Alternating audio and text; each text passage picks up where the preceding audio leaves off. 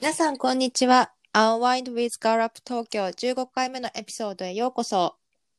今日お話しするメンバーは誠となおです。よろしくお願いします。私たちは Garup 東京のメンバーとして、今日は性教育の大切さについて話していきたいと思います。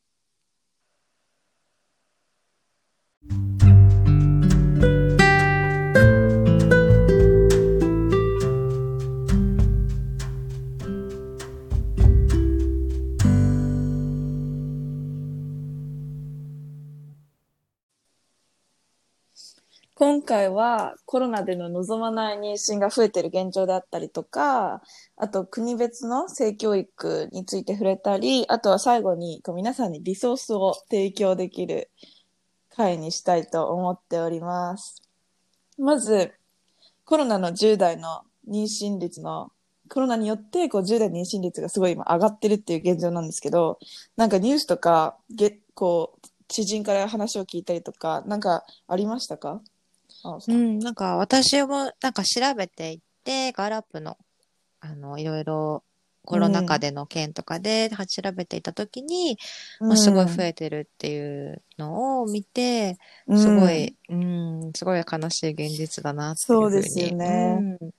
なんかもう私が初めてこれ知ったのは、もうニュースのエブリーを見たときに、これが特集で取り組み、取り組められてて、なんかわ今1日800件以上望まない妊娠をしたっていう不安の声が募ってたり、若い人では小学校4年生とか5年生とかっていう人もいるらしくて、ああ、衝撃的でしたね、ものすごく。確かに、小学生ってすごいね、きっと相談できないで困ってる子とかもたくさんいるんだろうなってそう思います。よね。うん。なん、か、だからこそこう、性教育が大切というか、小学校の頃とかは、やっぱみんな何も知らないので、中絶のこととか、なんかおく、その、お薬のこととかも何も知らないなーって、なんかうん、多分ものすごく不安だったんだろうなって思いました。うん、そうだよね。なんかね、もっとね、こう、避妊のこととか、うん。ね、中絶のこととか、うん、なんかもうちょっと早くすれば、あの、いろいそろう防げたこととかもあったりとかね。そうそうそう。で、なんか中絶って、日本だと、あの、なんか走破、走破手術っていう、こう、金属で子宮の中身をかき出すっていう手術が行われてるのが主流ら主流らしくて、でもなんかそういうの手術のやり方が今、お今この2021年でも行われてるのって日本だけで、こう WHO とかは、あの、それは結構危険性があるって言ってるらしいんですね。うん、で、まあ日本って結構、あの、この薬がまだ日本ではしょ、日本では認可されてませんっていうのが多いじゃないですか。うんうん。だからなんか、中絶薬とか海外で先進国で使われているものも日本だ、先進国の中日本でだけでは認可されてなくてっていう現状が今あるらしいんですよ。うーん、確かになんか、私フランス人の友達がいるんだけど、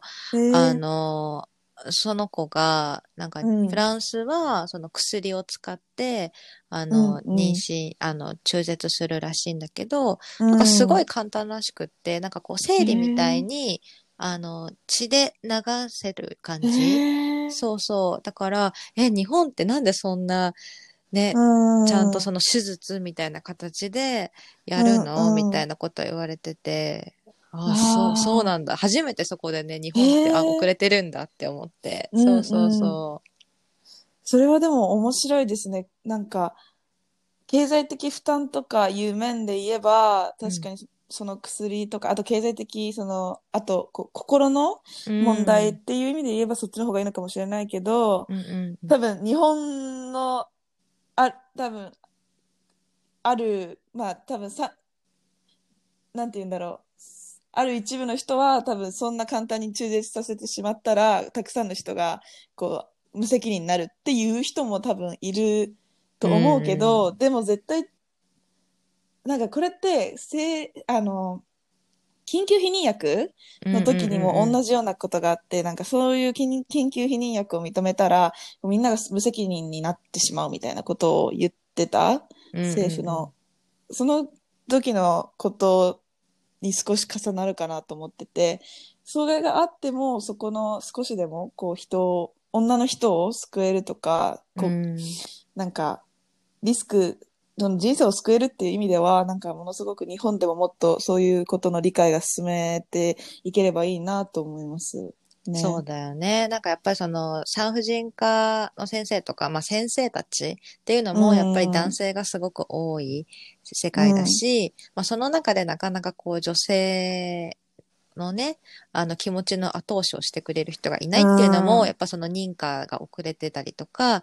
する原因なのかなって思ったりもするけどね。確かに。に確かに。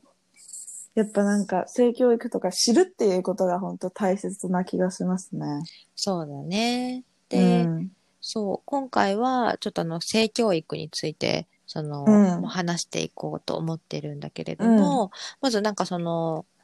まあ国別とかっていう感じでも話していこうかなと思ってるんだけど、えっ、と、そもそもその前になんかユネスコのその性教育のガイドラインっていうのがあるみたいで、で、なんか日本ってやっぱここを全然満たしてないっていうのが、現状。で、なんかこう、ユネスコガイドラインだと、まあ、キーコンセプトとして人間関係、一うん丁うん。えっ、と、これだと家族、友情、愛情、恋愛関係とか、なんかまあ長期の関係性と親になるということ、うんうん。まあ本当に人間関係のこととか、うん。まああと価値観、人権、文化、セクシャリティってところ、うん。でも確かにその性教育ってすごくこう人権に結びつくものだと思っているんだけども、そうね。でやっぱここすごい大事だなと思っていて、うん。で、あとはジェンダーの理解。その、実際の性教育の上で、その、なんだろう、バイオロジカルな、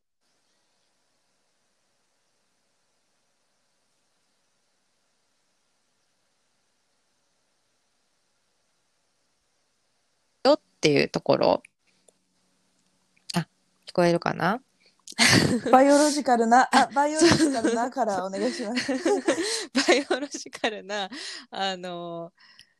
えっと、生まれてきた性別と、えっと、ジェンダー、社会的に、あの、な性別、性的役割って違うよっていうところとか、うん。あまあ、あとは暴力と安全確保なるほど。とか、まあ、まあ、確かに。うん、結構ね、いろいろね、この生殖と性、性に関する人間の体と発達、セクシャリティと性的行動、健康とウェルビーイングのためのスキルとか、結構その性教育の中でも本当に分かれていて、うん。で、本当ですうね。ん。なんか、実際に、え、まこちゃんはは日本にいるときにどうだった？私とは結構ね、ジェ、あの、ジェネレーションギャップがあると思うんだけど、どういう感じの？日本は、そう、うん私は高校、今3年生で、高2、えっと、高、高1年生まで日本の大、えーこ日本の学校で過ごしたんですけど、うん私が行ってた私立の日本の中学校、高校では結構性教育っていうところに力を入れていて、なんか性教育で、こう、な体育の時間って座学と普通にこの、えっと、運動するものがあって、その座学ではいろんなこう、タバコだったりとか、お酒、また性教育とか、体について学ぶんですけど、うんうん。その中でこう、ある一学期が性教育についてのセクションで、そこは期末テストがあったりとか。へえ、気持ちテストもあるんだ。ありました。すごいねそうです。なのでなんか結構ピルとか、あと中絶のお薬の話だったり。っていうことに結構そこでは知識を入れてもらったなと思うんですけど、でもなんか今思う、なんかそれ雰囲気的に言えばあまりそのみんながオープンにできる雰囲気ではなかったなっていう気がして、なんかやっぱりみんなちょっと恥じらってるし、中先生もちょっと言いにくそうだし、また男女の間でもちょっと、うん、みたいな感じがある、まだあるなというのは感じましたね。そうなんだね。なんか、はい。私はね、結構これをやるってなった時に、周りの友達とかにいろいろ聞いてみてたりしてたんだけど、えっ、と、まず、そうだな。あんまりやっぱり、コンドームの付け方とか、そのピルの話とかってされたことはないって子がほとんどで、うん、で、なんか、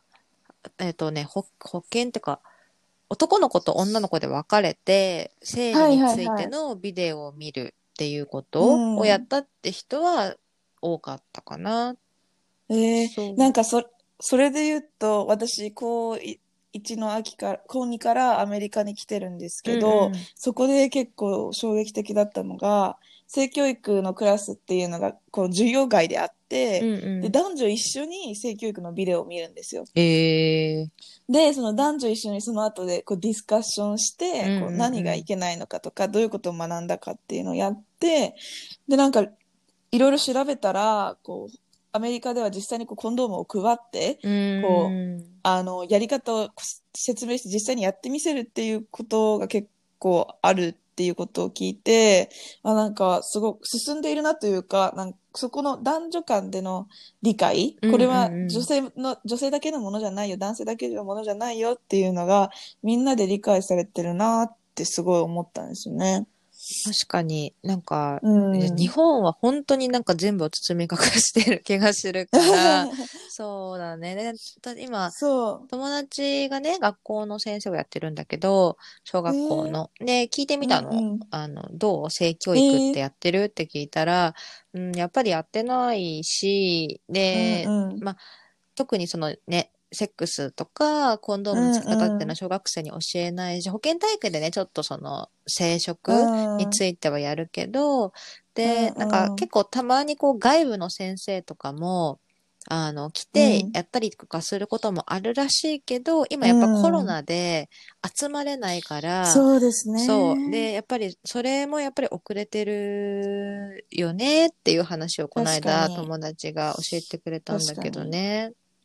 このコロナの現状を見てると今だから大切とは思いますけど、うんうんうんやっぱり難しいことがたくさんあるんだなと思いますね、やっぱ。そうだよね。なんか、私、うんうん。はい、あの、中国の友達がいて、うんうんで、その中国人にも個性教育の話をしたことがあって、なんかその、その友達が言ってたのは、なんか実際に調べてみると、あの、2000年以降は HIV だったり、エイズだったりっていううん予防教育にすごい力が置いてたりとか、中国も結構、あの、協協力的にというか、進んで性教育をやっているっていうことが書いてあったんですけど、うんうん。でも実際にその子が、あの、中国の高校、中、中学校、高校に行った感想で言うと、なんか、ほぼ何もされてないであったりとか、あと、と、なんかみんなビデオから学んでるよって言ったり、それはもちろんその人だけのあの経験なので、中国全部がっていうことではもちろんないんですけど、何人かに聞いたときにそうおっしゃってたので、やっぱり、まだ中国とか日本とかでは、あの、進んでないところも多いのかなと。もちろん進んでるところはあると思うけど、うんうんうんうんやっぱり、そ、そのアメリカっていうことがすごく進んでるんだなっていうのを感じた時でしたね。確かにね。私もね、イギリスにいて、で、イギリスのね、性教育は、私もなんかその教育を実際受けたわけじゃないんだけども、うんうん。まずね、あの、性的同意年齢が16歳なんだよね。で、うん。だから、なんか絶対に16歳までは基本的になんか法律でダメっていうのがみんな理解できてて、だから、16歳、私ね、16の時にイギリスに行ったんだけど、初めて。うんうんで、16歳の誕生日とかだと、みんなコンドームを、あの、プレゼントしたりとかするぐらい、へーそれぐらいみんな本当になんか知ってるの、その性的同意年齢っていうのを。へで、ー。日本で13歳とかで、なんかこう、うん。みんなあやふやな感じで、いや、知らなかったです、私も。そうだよね。で、すごいやっぱはい。若いから、なんかそれってどうなのかっていう話も今持ち上がったりとかしてるんだけど。でなんかいろいろね、今年イギリスの性教育について調べてみたときに、やっぱりこう、あの、同性愛とかジェンダーとかについても、あの、性教育の一環として話したりとか、うんうん。まあ、あと大学の寮に入る前とかだと必ず、あの、まあ、そういうね、性交渉が起こり得る可能性のある場所だから、うんうん。あの、どれがちゃんと同意ですか性的同意はどれですかっていう話をしたりとか、